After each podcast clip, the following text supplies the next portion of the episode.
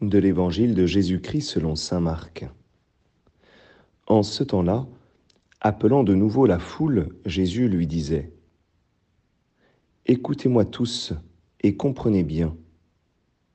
Rien de ce qui est extérieur à l'homme et qui entre en lui ne peut le rendre impur. Mais ce qui sort de l'homme, voilà ce qui rend l'homme impur. Quand il eut quitté la foule pour rentrer à la maison, ses disciples l'interrogeaient sur cette parabole.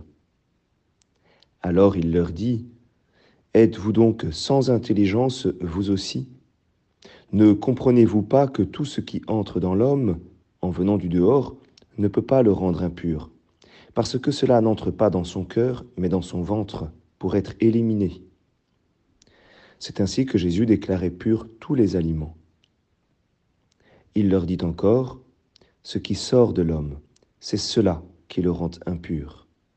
Car c'est du dedans, du cœur de l'homme, que sortent les pensées perverses, inconduite, vol, meurtre, adultère, cupidité, méchanceté, fraude, débauche, envie, diffamation, orgueil et démesure.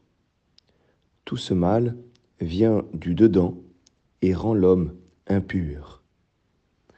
Acclamons la parole de Dieu.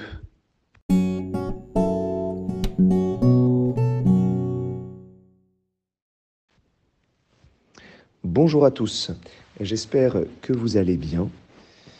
Dans cet évangile où j'avoue j'ai eu un petit peu de mal à, à, rentrer dedans, je crois que Jésus veut nous faire passer de l'extérieur à l'intérieur. Il veut nous faire passer de notre conditionnement à ce qui est euh, subi, à notre liberté intérieure. Il veut nous faire passer euh, du ventre, le ventre qui est un fonctionnement euh, biologique, au cœur où réside notre liberté. Alors Jésus nous dit que ce n'est pas la lèpre, ce ne sont pas les aliments, ce n'est pas le monde extérieur qui est impur. Non, il nous invite à nous examiner de l'intérieur, ce qui vient de nous.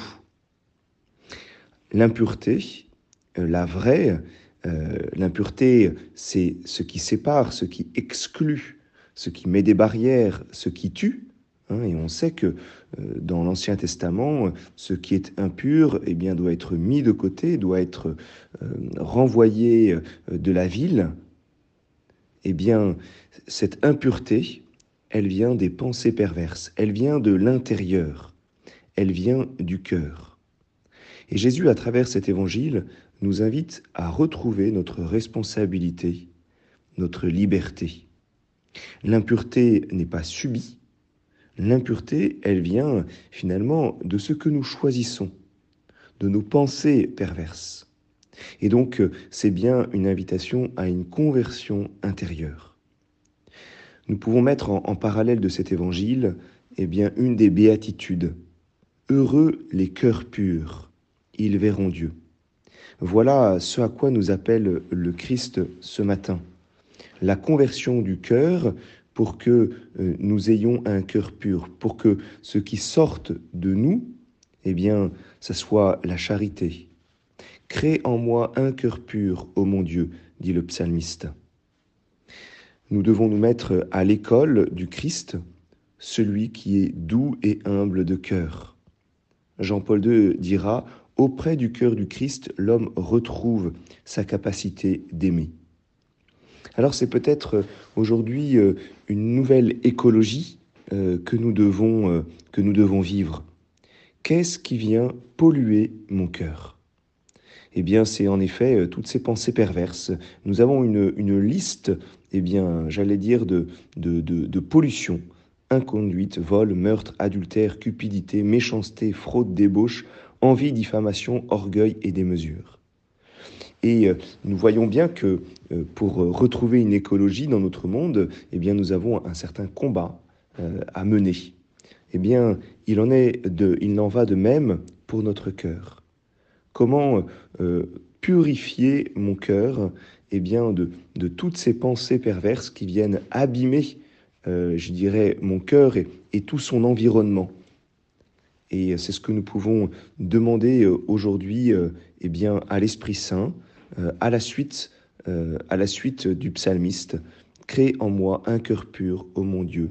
Viens, Esprit Saint, purifier mon cœur, viens le purifier de toutes ces pensées perverses, afin qu'il puisse battre vraiment, qu'il puisse retrouver sa nature propre, afin de, de porter euh, son fruit.